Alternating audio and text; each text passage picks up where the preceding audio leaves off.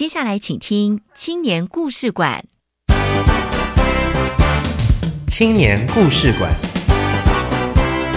大家要勇于去尝试，因为尝试你才能看见不一样的自己。勇敢面对你从来没有想过的事情，那你会找到不一样的价值。创业的每一天会有很多困难跟挑战，用我们年轻人的力量，把文化、把部落带起来。每周三晚上七点零五分，青年故事馆敞开大门，邀请你一同来分享青年朋友服务学习、创业奋斗、参与公共事务以及勇敢追梦的精彩故事。教育部青年发展署与教育电台联合直播，吴怡佳制作主持。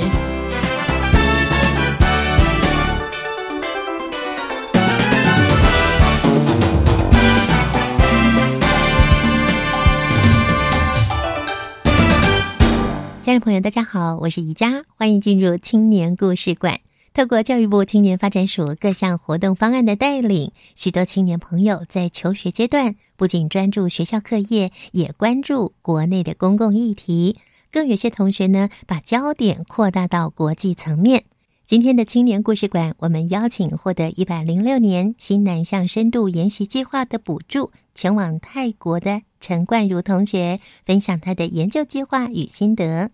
我们先来听听。伟伦所带来的青春本事，青春本事。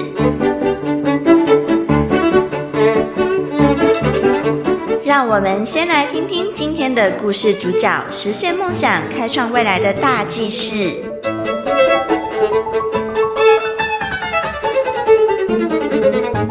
各位听众朋友，大家好，我是伟伦。每个人的故事都值得被倾听与记录。教育部青年发展署一零六年办理新南向国家深度研习计划，让青年到新南向国家的国际组织及国际非政府组织学习，并期许他们能扮演新南向前锋的角色。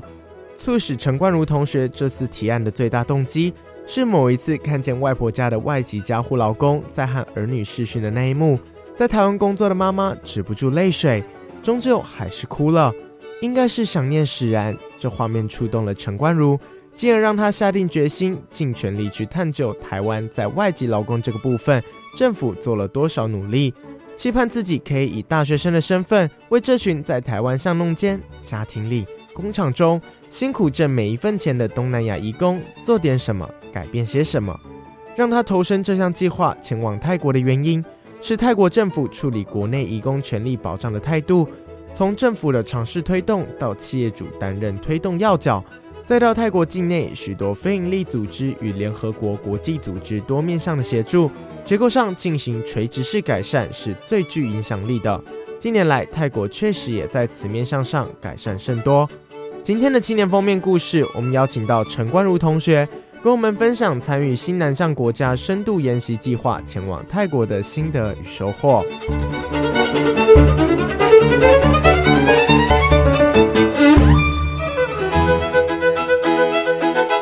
青年封面故事。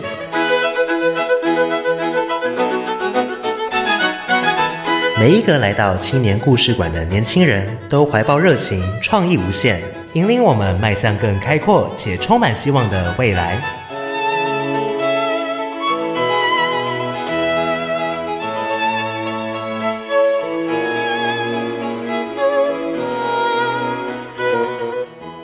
大家好。我是目前就读台湾大学外国语文学系三年级辅系政治系国际关系组的陈冠如，这次有幸能够跟着教育部的计划到泰国进行人权观察，参与研究计划。对我来说，这趟旅程是当我自己在越走越远，也看得越深越广的时候，更能够发现，在回程的路上，自己更加关心的是什么样的议题，然后因此而更加认识自己。亲爱的朋友，大家好！今天青年故事馆青年封面故事，我们邀请了在一百零六年教育部青年发展署选送青年赴新南向国家深度研习计划其中的一位陈冠如。Hello，冠如你好。Hello，你好。嗯，冠如在一开始就告诉我们，重新看见自己是吗？没错的。哎，好像在你小时候啊就有接触公共议题的机会。没错，没错。嗯，来跟我们说说吧。其实一开始的时候都是因为老师的引荐，然后让我在小学六年级的时候就有第一次线上的课程，然后跟国外的小学，那时候还是小学的时候，跟国外的同学进行交流。然后我们处理的议题是关于怎么样能够达到一个营养的饮食均衡方法。嗯哼，小六耶。对，在那个时候 第一次有这个机会，真的年龄好小哦。是。也算是好几年前的事情了。对对对对，小时候的事情，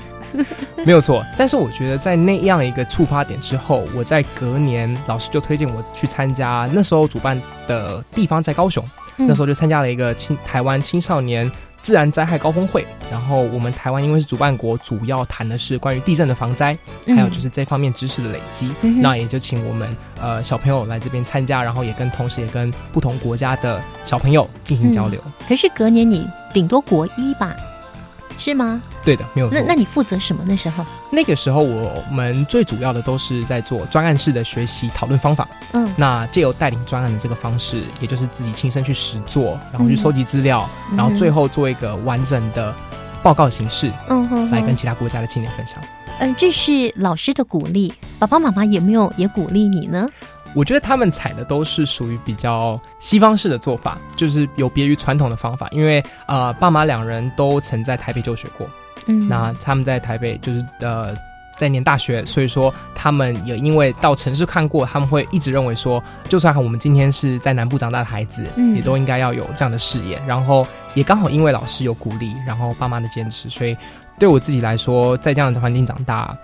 我还蛮感谢的。你说过一句话哦，你意识到肩负着走出台湾，让世界知道台湾的美好这这样的使命。是，我觉得非常好奇哦，为什么年纪这么轻的你哦，会有这样子的一个意识呢？其实我觉得说轻不轻，毕竟现在自己也在二十一岁，然后在大三这个年纪，其实再过不久也就要出社会。其实当我自己在参加这些不同的国际交流，然后。不同的选拔，甚至有时候是代表城市、代表高雄、代表台湾，然后代表学校。嗯，其实对我来说，走出台湾这件事情，它是为了让我自己最后在回来反思的这一趟归程上面，能够更有机会用不同的方式去认识自己。嗯哼，然后也同时告诉自己说，在经历过这样的事情之后，我到底要用什么样的心态去面对我已经经历过的这些事情，以及要如何告诉我身边的朋友。尚未有机会去体验这些事情的朋友们，嗯，为什么我们要去体会这样的事情？到目前为止，你的体会又是什么？嗯，这一份体会，我觉得很难用三言两语去形容。但是如果能够说参加活动是一个一次性的尝试的话，我像去年那段时间，就是投注了半年多的时间去研究关于台湾在处理外籍劳工这一块的政策以及法律问题上面去做琢磨，然后。把那份初衷带到做研究的这条路上，嗯，然后希望能够透过更长时间的沉潜，是。去了解说内部的结构性问题到底是什么，也借由透过这次的去泰国的这样一个机会，然后实地去做第一手的观察，嗯，让我自己有机会去更了解两个地方的差异，然后也把当初那份感动继续延续下去。这一次啊，也就是在去年嘛。一百零六年啊，教育部青年发展署选送青年赴新南向国家深度研习计划里面，你提出的这个计划是前往泰国，没错。最主要是研究什么样的方向呢？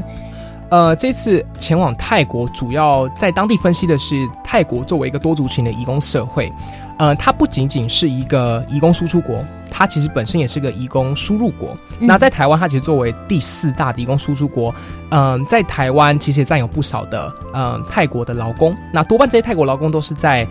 我们的桃园以及台北的工厂里面工作，所以大部分在街道上看到的都不属于泰国人。所以说，在这样的情况下，大家对于泰国的认识其实蛮疏浅，嗯，然后也不太认识泰国人为什么要来台湾工作。那在看到台湾这样子的一个状况之后，我就去反思泰国本身作为一个移工输入国，那他们输入的呃移工呢，又多半是来自缅甸、柬埔寨跟辽国。嗯，换言之，这样的一个人口流动，其实。对我自己本身，我自己本身是感兴趣的，那也会想要去了解在这样子一个国际人口流动下，到底是怎么样去形成这样子一个流动呢？嗯嗯嗯，我相信在你刚刚讲的这一小段里面呢，可能也会让听众朋友升起了一个好奇心，就是泰国它是一个大量人力外移的一个国家，嗯嗯嗯。同时它也是大量输入人力的一个国家，哈，是，怎么会这样子呢？嗯，其实我觉得追根究底就是一件事，薪水。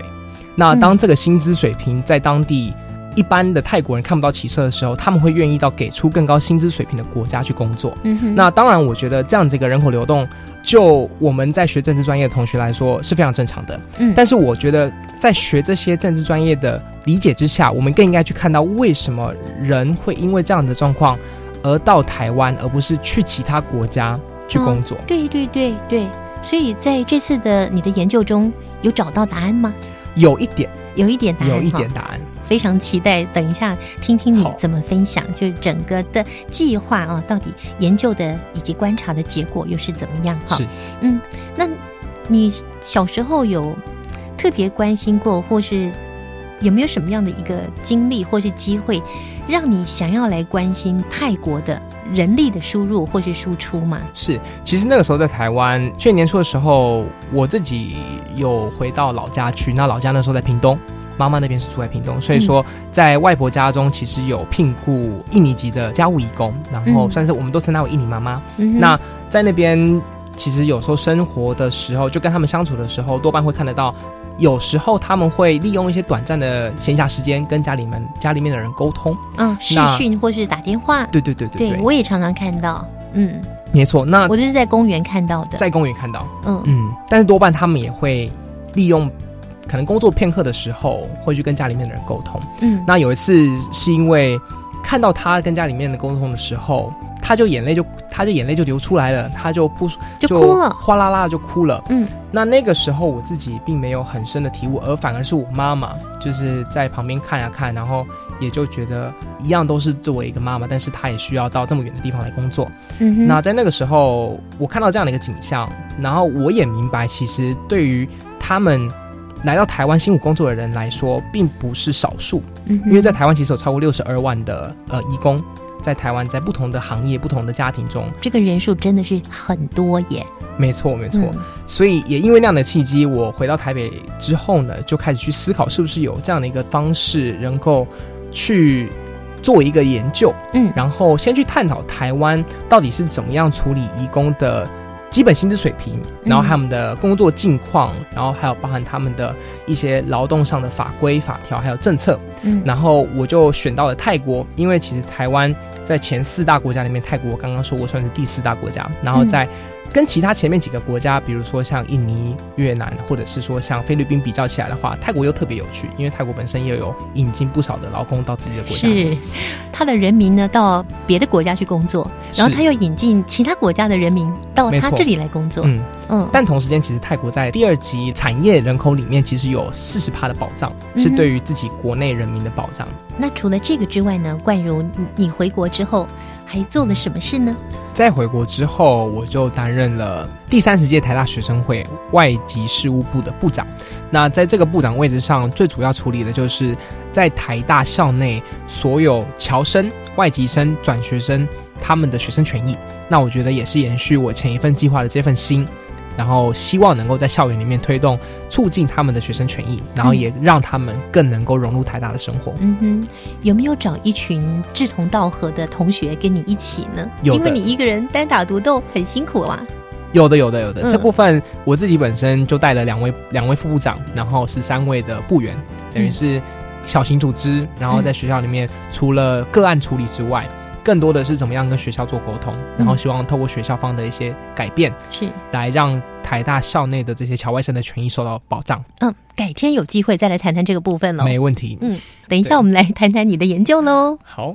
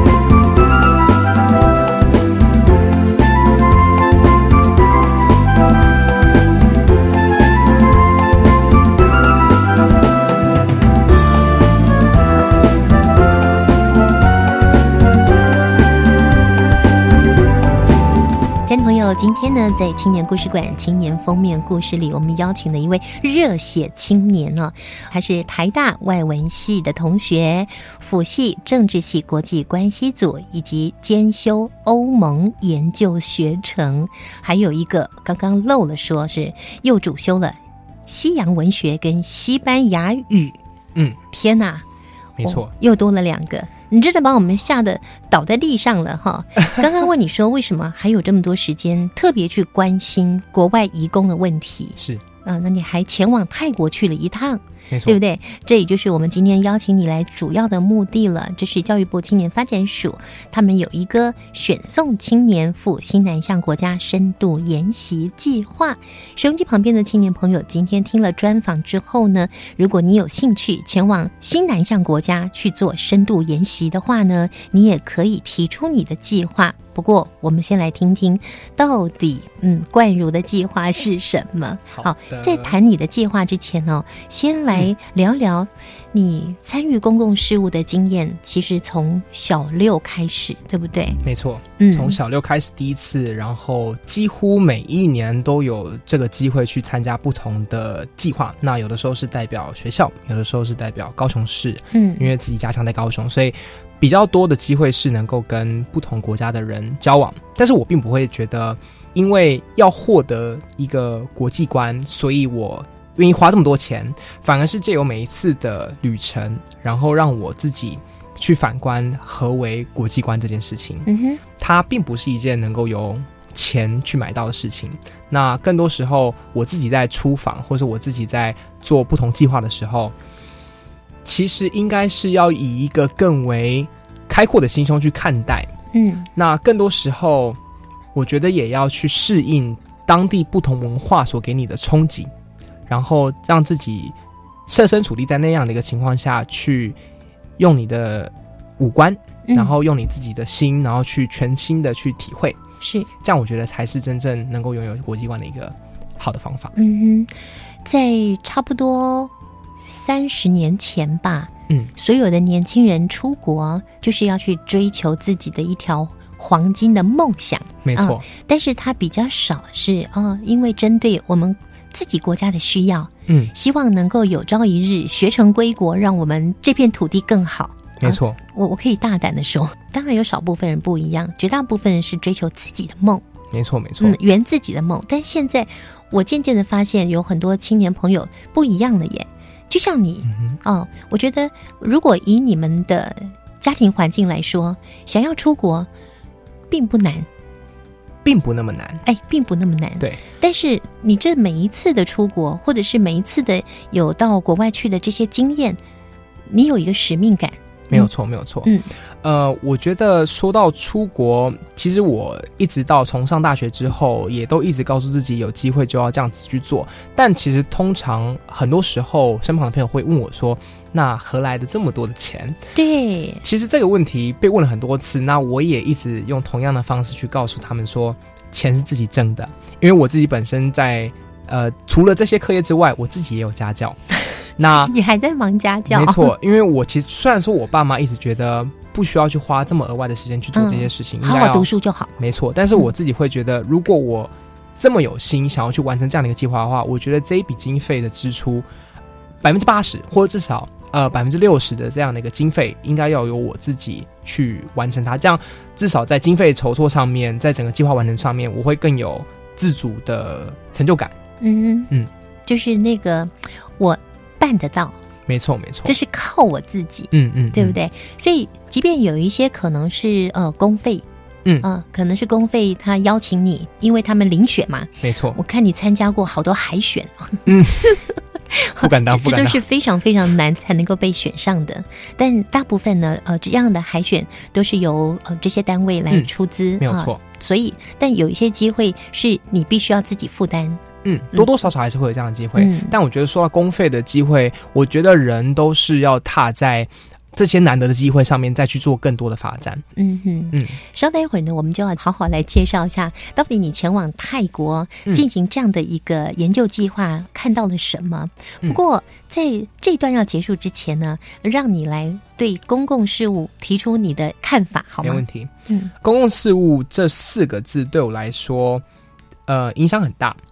那我觉得这个影响可以从最一开始接触到这些国际交流，跟我后来就是在去年接触到这样子一个计划，我觉得都对我来说有很大的影响。那公共事务这件事情，我会认为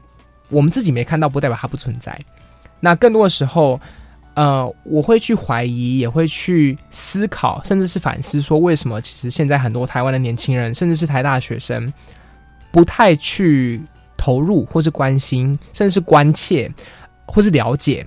这样子一些就是社会上的公共事务。很大一部分原因可以归咎于，呃，因为这件事情对他们来说感觉太大了。那这个大有可能是太过于抽象，也有可能是太难去完成。嗯但是我觉得常常疏漏的一个点是，嗯，我们其实太小看自己身为大学生能够完成计划的这个能力。去关心公共事务，不代表他没有钱，也不代表他不能够给我们成就感，更不代表说他没有办法实质上的对于你所关心的事情造成一些改变。嗯其实像关于去年去泰国的这样一个计划，我写了报告书，然后也给了青发署。我有朋友在里面算是工作，也担任青年咨询委员，就告诉我说，青发署真的听到你的声音了。哇，所以我会觉得每一次的报告撰写跟这些研究成果的分享，包含像我自己在外面也陆陆续续有了三四场的讲座。嗯其实我觉得不同的人来听，就是要知道不同的故事。那我觉得透过这样子的分享。其实都是很好的。那我觉得最后一个可以跟大家分享的是关于公共事务这个部分。其实我自己很喜欢鲁迅的一句话，他有曾经说过：“无穷的远处，无数的人们都与我有关。”这句话一直都贴在我的墙上，就是我宿舍的桌子前方。那每一次我自己在忙于不同的事情的时候，我自己都会去反思这句话给我的意义。那其实也是一直告诉我自己说，因为我目前最希望、最希望的获得的工作是到联合国工作，所以我一直在思考用什么样的路径，然后去在有限的时间内做到更多的事情。那我会觉得公共事务对我来说，它就是一直都存在在那个地方。当你越走越远，看得越多的时候，其实代表有更多人因为不平等这件事情而受到侵犯。嗯那我觉得我们，尤其是我觉得台大的学生，应该要更有这样子一个肩膀，去在运用了这么多纳税人的资源的情况下，应该要去想办法为社会能够做的更多。嗯，不仅仅是台大的同学，对很我觉得呃是全台湾所有的大学生，你都要有这样子的一个担当。对，因为就像刚刚你讲了鲁迅那句话，我们简单的说，就是每一个人都跟我有关，我们嗯每一个人都是息息相关的。嗯，我们来想想看哦，身为一个大学生，是啊、能够做些什么来改变世界？我觉得，冠如你所做的，以及你这一次到泰国去进行这样的研究，嗯，研究的结果以及研究的那个出发点，真的是值得我们学习，而且呢，可以让我们更多人知道，到底我们面对从国外来到我们台湾工作的这些劳工朋友，嗯嗯。加起来有六十几万，嗯，这个数字真是太庞大了。但我们是怎么样去看待他们？这个部分是我们要好好深思的。下一个阶段，我们就请冠如来跟我们分享他这一次前往泰国进行的这项计划喽。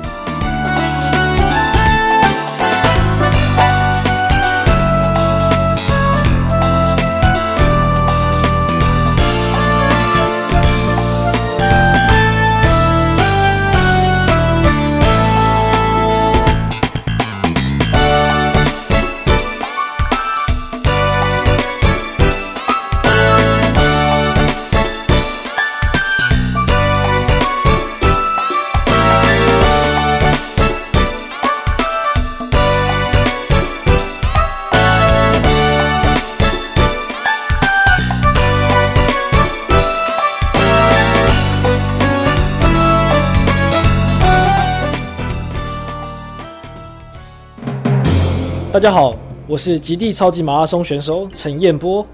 面对理想及目标，要坚持到底，战胜自己。我相信没有什么是不可能的，只要把握每一次机会，就可以创造惊奇。我喜欢一边运动一边聆听教育广播电台，我诚挚地推荐给大家：Do something amazing, education for life。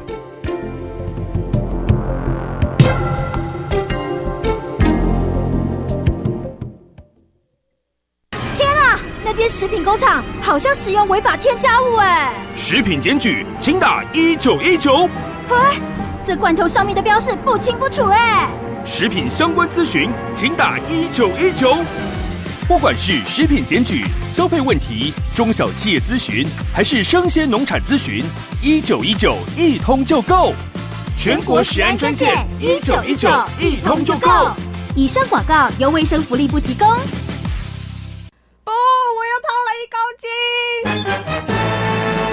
你明明吃这么多，为什么身材还那么好？虽然我常外食，不过我有好方法。什么方法？不论吃自助餐、卤味、超商食物时，我都会尽量选择多种颜色的蔬菜或半荤素料理，减少加工制品。这样啊，不但营养均衡，更帮助代谢哦。好，我马上要来试试看这个小 e p 哦。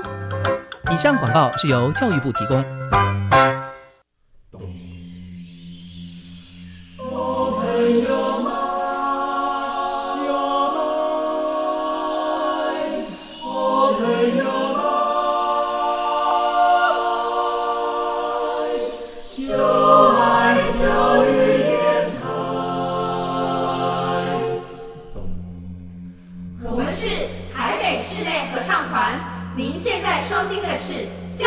广播电台。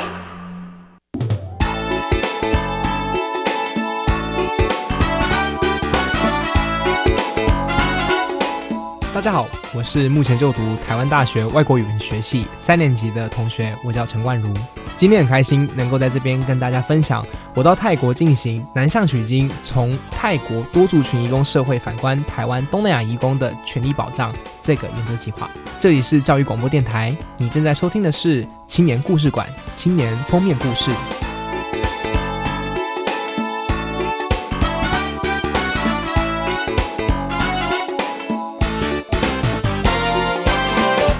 亲朋友，今天我们邀请到了目前就读台大外文系三年级的陈冠如同学，前往泰国南向取经，到底取了什么样的经回来呢？我们接下来就要请冠如来给我们好好介绍一下这项计划喽。嗯，计划的主题名称“南向取经”，从泰国多族群移工社会反观台湾东南亚移工的权利保障。因为很多的研究计划，除非是做实实地的田野调查。花个一年两年的时间，不然其实很难透过教育部这样的一个机会，到当地去拥有这样子的一个很难得的体验。嗯，那你这样的一个计划在泰国进行了多久时间？呃，总 total 时间是两个月。两个月的时间，时间，嗯，因为我知道这项计划除了做计划跟研究之外，哈，其实也有希望你们保留一点时间认识当地的文化嘛。没错，嗯，其实我那时候在看到这一项条例条例的时候，我自己有吓了一跳，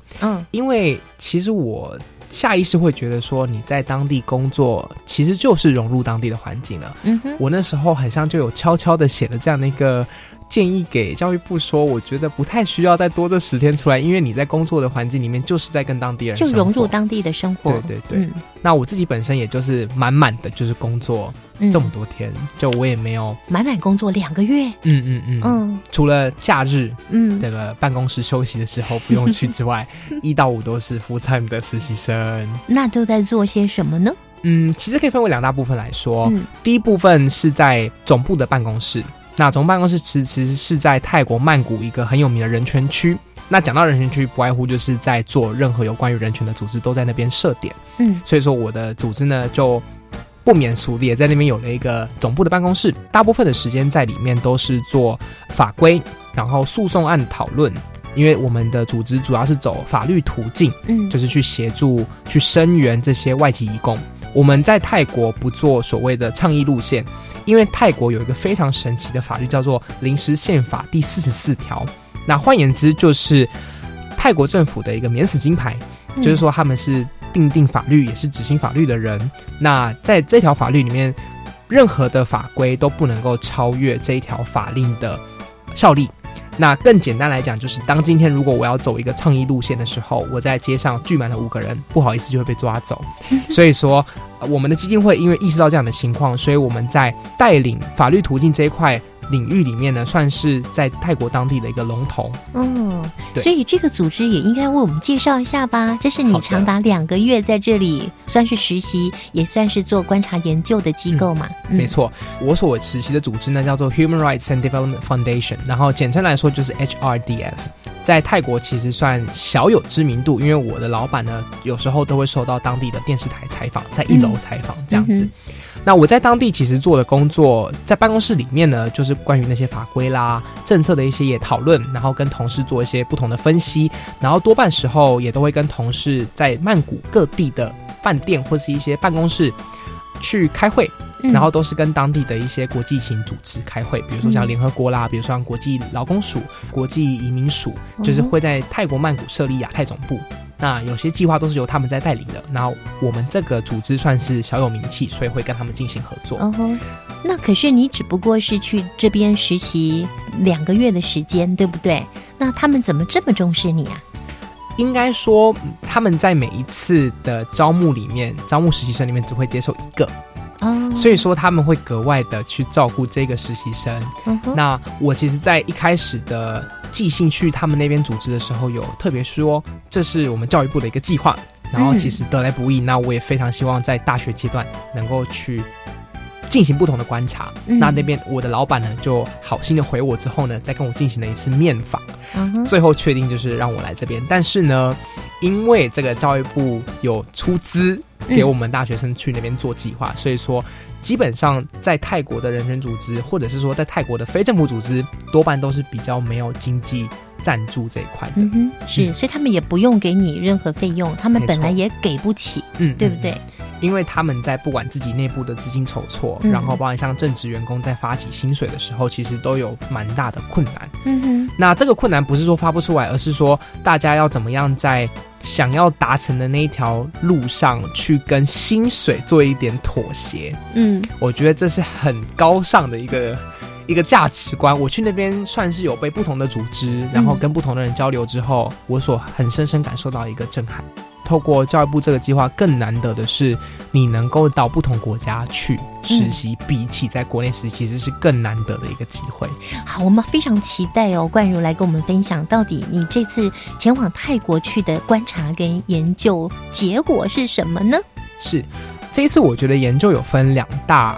面向，一个就是在他们外籍移工，或者是说在泰国的外籍移工，在泰国内部到底有什么样的组织，或是有什么样的管道，能够让这些外籍移工发声？那我觉得，因为我对于台湾内部的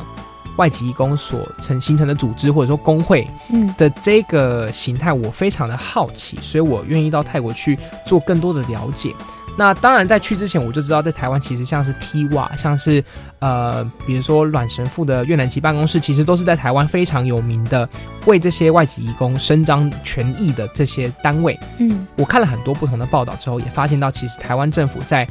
想要去促进这些移工的权益的同时呢，在劳资方拉扯之中呢，向资方做了不少的妥协，他们会更愿意，或者是因为现实所趋，所以更难去站在劳方的心呃劳方的立场去想。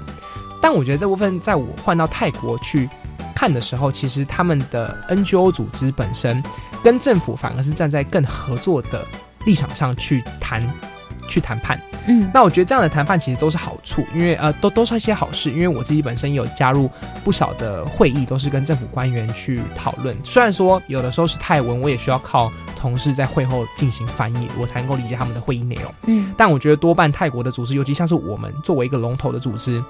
我看到的更多是政府愿意去倾听，在泰国负责声援这些外籍义工的组织，他们我们所接触到的、所看到的这些想法到底是为何？所以我觉得我自己有一部分的研究，就是在看在当地，尤其在两个国家的 NGO 到底是怎么样跟政府合作的。嗯，那合作的状况呢，是否是紧张的？那或者应该要用什么样的定位在社会当中去生存？嗯那有另外一部分是关于呃这些组织，尤其是 NGO，他们怎么样在资金有限的情况下去做更大的运用。嗯，我自己本身在这学期也有修了一门课，是公行组开的非营利组织与公共组织。我觉得里面探讨最多的就是关于这个组织的经费来源。那我也就是跟老师分享我自己在泰国的观察，因为我觉得在台湾这一块呢，包含像我其实之前也有联系 One Forty 的共同创办人叫 Kevin 凯翔，然后他有跟我说关于里面的一些初步的介绍，包含像怎么跟政府单位去申请这些款项。嗯，那我觉得这部分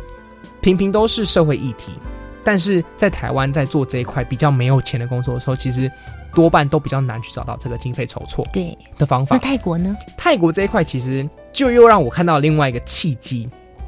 但我觉得，与其说是契机，不如说是因为他们有更多国际组织进驻在泰国，进行更多的人权观察跟援助。嗯，因为在泰国算是一个亚太的核心，那在东协十国里面算是第二大的经济体。所以换言之，其实很多的国际组织愿意在当地设点。那因为这样，其实很多的人力资源跟经费上，其实都是由欧盟或者像是联合国他们出资，以专案式的方式去让这些组织竞标。嗯但是我觉得说竞标有点太商业化，应该是说看哪些组织有符合这些特别的目的，嗯，那就由他们来承包这样子的一个计划。那可能就是用阶段性的方式去检验他们到底有没有实行到他们要的标准。是，然后这个计划有可能是三年，有可能是五年，所以说这个计划就有有办法让这个基金会因为这个计划而继续走下去，继续活下去。对，那我觉得更多的是像是大使馆，像是美国大使馆啊、加拿大大使馆，其实都会希望，呃，这些在泰国当地的 NGO 能够多帮他们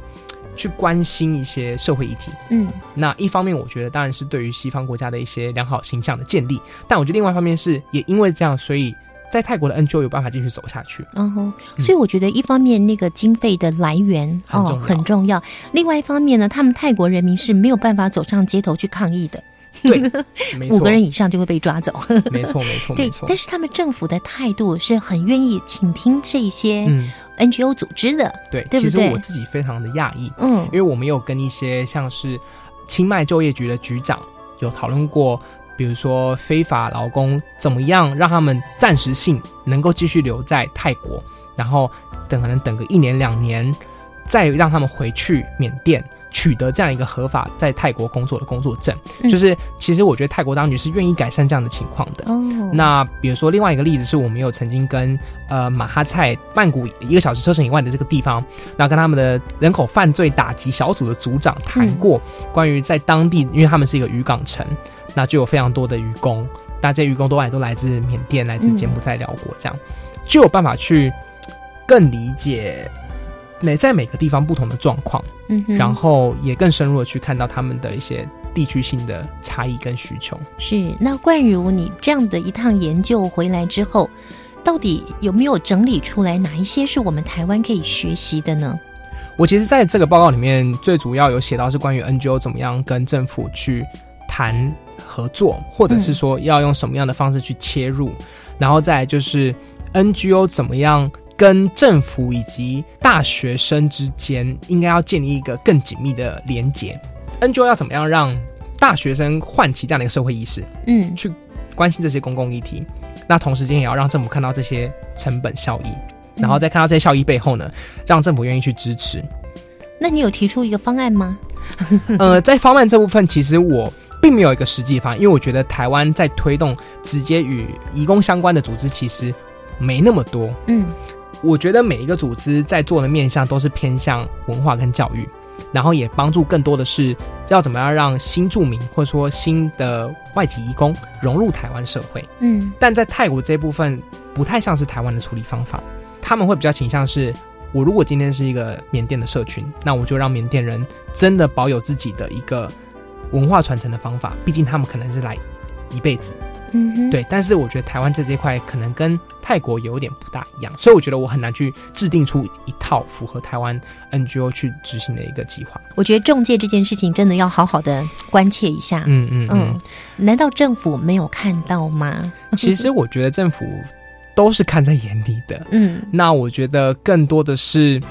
因为我其实，在做这个案子之前，他他的触角太多，他所触及到的议题太广，对对，那我就有去请教一些前辈，比如说在研究移工议题非常深入的台大社会系教授蓝佩佳教授，然后就他主要是关注这个家护类劳工，就是、嗯。把在家里照顾小孩啦，或者打理家里啦，或者照顾老人的，嗯，这些义工，那他们所遇到的状况又不大一样。那我还有去问过，比如说前四方报总编辑，现在是艺人杂志总编辑的阿苏卡先生，然后他也有跟我分享很多渔工在台湾所遇到的一些窘境啊，还有一些状况，所以我觉得很难一言盖之说。怎么样提出一个很完善计划去保障这些不同的义义工族群？哦，那冠如你了解了这么多义工的状况跟问题之后，你的心里面有没有想要做些什么事吗？有，但我觉得很难。我觉得可以分两个部分来讲。有是因为我觉得真的在走了这么远的一趟路之后，然后像刚刚前面提到飞机越大越小，到一个真的是随时随地都可能会不见的一个一个一个地方。嗯。我我自己心里很纠结，因为等于是自己跳到一个很大的窟窿里面去看到很多不平等的事情在发生。其实我觉得有一部分你会感激台湾在这一块外籍劳工有办法组成工会，有办法在台湾每年秋斗的时候上街游行。嗯嗯。那这部分我觉得泰国输给我们，嗯，因为我在泰国其实有跟不同政府官员分享台湾的这样的一个里程碑。嗯。那我觉得羡慕吗？这部分是是很是很值得骄傲的。嗯，那我有在一些地区型咨询咨咨询会议上面提供，像台北市或者是像热线电话。嗯，那我觉得在泰国这部分还没有，我就跟他们官员分享说，我觉得热线电话的一些呃好处跟坏处。是，那我觉得有必要去建立，甚至我觉得能够帮助泰国在未来推动一些事情上面的时候。减少民众的一些争端，嗯，但是我觉得反过头来，为什么觉得很难？是因为在台湾，我觉得大家对于东南亚有一个想法是，其实对台湾来来说有分类为两种，有一种是不认识东南亚，另外一种是不想认识东南亚。对于很多台湾人来说，是不认识东南亚这部分，是因为不认识东南亚，所以不想认识东南亚。对，我觉得都是可以用逻辑去这样倒推的。对，那我觉得遇到这样的状况下。我会试着去改变我身旁的人的一些想法，嗯，那更远的当然就是透过办理一些讲座，但是我有，我也有，我同时也有发现一些朋友是不想认识东南亚，嗯哼，那我觉得这一部分都是因为经济发展的落差的关系所造成的，所以我觉得这部分会让我在推行我自己去改变他们想法的这条路上更困难重重。但是我相信，不管再怎么困难，如果你有心想要做，你还是会做下去的。没错，没错，对吧？我们祝福冠如啊。当然，除了做这样的研究，带着这样的结果回来之后，对你本身来说，有没有什么特殊的学习要跟我们分享？哎，我常问自己的问题是：为什么要这么鸡婆？就是管这么多？对。然后，其实有时候关心了，你并不能够。跟如其想象中去改变这些事情，嗯，但我其实也记得梭罗曾经说过的话，他说：“如果不是现在，那什么时候？那如果不是我，又要是谁去完成这样的工作？”嗯，其实我觉得很多时候都是要靠自己的一份鸡婆的心，嗯，然后去让自己对于一些社会议题有些了解。嗯当然，我觉得很多人会觉得这些社会议题太大，不容易懂，所以选择逃避，然后觉得我就是过好我自己生活就好。但是其实，我我我觉得对于社会议题的了解。不难，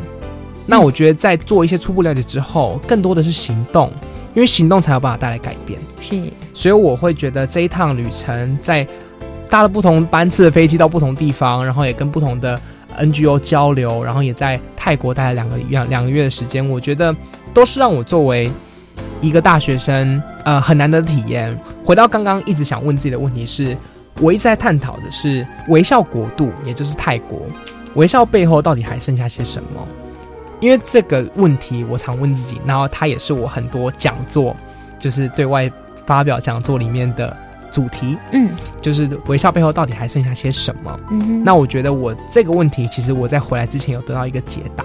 也算是我自己在这趟旅程当中所获得一个很大的启发。我记得是在前往刚刚有提过的是在泰缅边境的一趟车程上面，嗯，我的同事就很打趣的就问我说。这个 Steven，你觉你觉得为什么泰国呢就叫做微笑国度？那当然，我就去想说，他问这个应该是语带玄机，肯定有另外一番意思在背后。嗯，所以我就随便糊弄回答他了一下。但他后来就跟我说：“那你知道为什么我们在这边工作吗？”嗯，因为我们关心义工。他就我有问到说，为什么泰国人这么喜欢笑？又或者是为什么在泰国的所有人这么喜欢笑？因为他说，因为我们只能笑。在这些笑的背后，有多少我们看不到的一些故事，还有多少的心酸是我们需要去努力改变的？是，但是他们用笑来面对，没错，没错，也蛮值得学习的啦。嗯嗯嗯，所以这句话也跟这个问题一直在我脑海里面一直去反思。嗯哼，好，我们真的透过今天的访问呢，最后呢，宜家要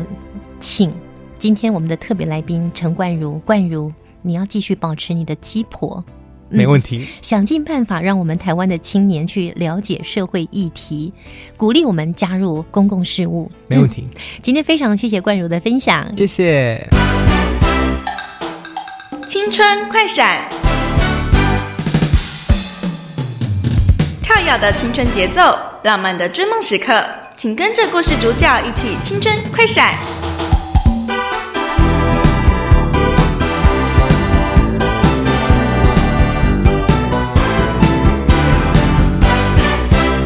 Hello，大家好，我是目前就读台湾大学外国语言学系三年级辅系政治系国际关系组的同学，我叫陈冠如。今天想要跟所有台湾人的年轻人分享的一句话是：要做一个有故事的人，一年就一个大计划就好，不用太多。但我相信，透过这样做，会让自己越来越成为一个有故事的人。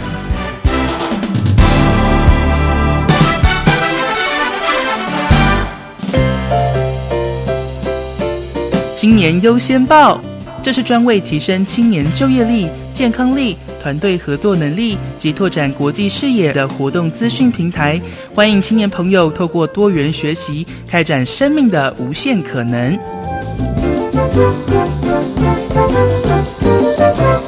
透过电话的连线，邀请到教育部青年发展署薛意涵代理科长。科长你好，各位听众朋友大家好，我很开心今天能够跟大家一起来分享这个好康的活动，来聊一聊怎么运用政府的资源到西南向国家深度研习人生的履历加分。那我们首先呢，就请科长来说一下，从去年开始第一次提出这样的计划，是没有错。在去年的部分的话，我们总共有十个案子，在这个十个案子里面，已经有不少青年去过了菲律宾、泰国、新加坡、马来西亚、印度，还有缅甸等六个国家这样子，那也都带回了非常丰硕的成果。今年度的话，我们是持续在进行，那目前大概也是有十一个案子这样子。那我们有呃不少的国家，包含了印度啦、斯里兰卡、澳洲、泰国、缅甸。菲律宾、印尼、柬埔寨等八个国家，就是我们的青年到这些地方的这个非政府组织来执行的一些计划，这样子，那也带回了就是更多元呃面向的一个呃议题回来。那因为其实在这个青年的部分啊，他们可以结合自己本身的专业领域，还有他们自己有兴趣的议题，到国外去收集呃这些相关的议题跟知识。那这些知识带回来之后呢，可以给国内的呃青年也好，或是一些呃朋友也好，带来不一样的视野，还有。有高度，那也可以给台湾的青年多面向的一个醒思，这样子。如果说青年朋友他想要来申请这样的一个计划哦，是不是有一个基本的资格限制呢？这个限制其实不多，最重要的还是要取得我们国际组织的一个同意。取得方式也蛮简单的，就是透过我们的 email 的方式啦，或者是呃电话咨询之后，他用一个 email 往返。因为我们其实想说，如果正式的一些文件或许会比较会有一些时间上的问题，那我们也可以透过 email 或者说电话先过去跟这个组织这边充分的沟通，然后取得同意。之后递上这个组织的同意书，这是一个非常重要的入门款。那接下来的话，我们就是要安排一定的时间，你可能要先空出大概两个月的时间，因为我们其实在这两个月里面是有一些时间上面的分配的，包含其中有六周。呃，六周以上的时间呢，是要到国际组织或者是国际非政府组织这边来以个案分析的方式观察组织的运作。所谓组织的运作，其实你可以观察到的，像是他们的这个方案的运作，或者他们平常对外的伙伴关系也好，还有募款是怎么样募款到这些相关的经费的。那也可以学习，就是呃，在这些组织里面是怎么跟别的组织或是单位，那或者跟政府这边来建立伙伴关系的这样子。那这一个区。段时间，我们大概就是六个礼拜以上。那这六个礼拜的这个观察期结束之后呢，呃，我们其实还额外有安排五到十天的时间。这五到十天的时间，由青年自己规划，用田野观察的方式，是希望青年可以在当地呃留一段时间下来，然后深刻的体验当地的人文风情，而且可以比较分析这个当地的社会现象这样子。所以整个这个时间加起来哦，大概就是两个月左右。是。对，但是这个研究的内容以及方向啊、都没有固定，就就是可以结合我们自己的这个专业领域跟这个有兴趣的议题的这样子，所以是算相对的还蛮自由的。嗯，所以它的主题都没有任何的限制，只要是跟青年朋友他的所学、他的专长可以做结合，都可以喽。对，没有错。像我们手边其实还还有几个案子，呃，就是名字我可能就不呃具体的去提及，但是背景的部分，呃，比如说他这个同学呢，他是在国防大学呃就读博士班的一位青年哦。那因为他这个国防大学，它有相对的一个比较特别的属性，就是它会比较推广。呃，安全的面向、和平的面向，所以他这一次呢，就是到印度去取经，然后到了一个和平与冲突研究基金会来学习青年怎么样去探讨啦，然后还有倡导这个和平相关的理念这样子。那另外一个例子呢，就是我们有一位青年是来自于台湾青年气候联盟，那顾名思义，他其实会对这个永续呃环保的这个议题啊，会比较有兴趣，所以这次也是就是到了印度这边来了解呃，就是相当于这个呃次国家层级的一个永续治理的食物这样子，所以其实都还蛮有趣。他们其实如果这样去听起来的话，会结合他们本身呃念书的背景，或者是说他们就业之后的背景来做一个延伸这样子。但是可能就是要特别注意的是，呃，这个部分呢，我们在申请的部分可能要避开呃。起码它不可以是大专院校的实习课程，或者是修习的学分这样子，它就是一个呃单纯的到海外做一个比较蹲点，然后或者是呃要去做一个田野观察方式的这样子的一个行为，所以跟这种学业呃如果跟呃学分啦或是研修的证书这种东西有关的，那就比较不适合参加这样子的一个计划。这样子、嗯，是，所以它的限制相当的少，就这么两个，一个是对没错它不能够是实习的。对也不能是可以获得学分的，嗯，对而且呢，像刚刚所提到的，类似像环保啦、生态啦、人权啦、和平啦，各项议题都可以进行深度的研习。是没有错，好棒哦！这是一个很棒的机会。那好像还有第四个阶段要提供给青年朋友，他们要把握什么样的时间点呢？哎，是，就是在这边其实有个呃比较重要的是，在这个计划里面，最高是可以获得十五万元的补助的，就是含我们的机票啦、签证费啦、生活费等等的。那这样子的一个好康项目呢，我们其实呃在这一阶段有特别的延伸出来，我们开放了第四阶段来让现场的这个青年朋友可以赶快把握机会申请。我们即日起到九月十七号止，可以透过大专校院还有依法设立的民间团体来做一个申请。针对这个弱势家庭、原住民还有这个新住民的青年呢，我们也会优先来做一个呃比较优厚的补助。那时间点就是呃九月十七号以前要提出申请，以及呢我们的这两个月的执行期必须落在十月一号到十二月十六号之间来执行，所以要把握两个时间点喽，这是九月十七号以前的申请，然后还有十月一号到十二月十六号之间来做执行。十月一号到十二月十六、这个是执行的阶段。对，就你在这段期间里面可以去挑大概加起来两个月的时间来做一个执行就可以了。好，那青年朋友如果想要更进一步了解详细的办法，也可以进入到教育部青年发展署的网站，直接搜寻关键字“青年赴新南向国家深度研习计划”。好，今天呢非常谢谢薛科长透过电话连线跟我们做说明，谢谢，谢谢大家，谢谢。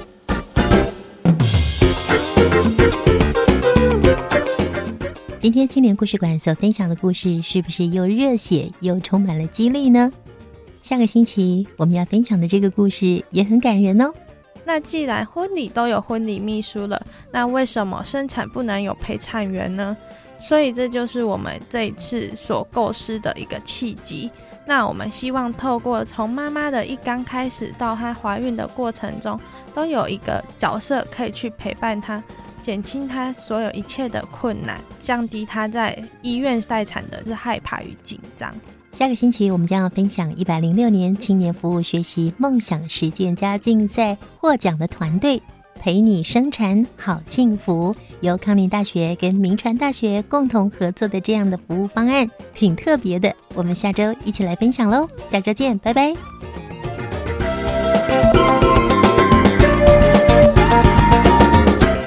音乐无极限，我是 VK 课。您现在收听的是教育电台。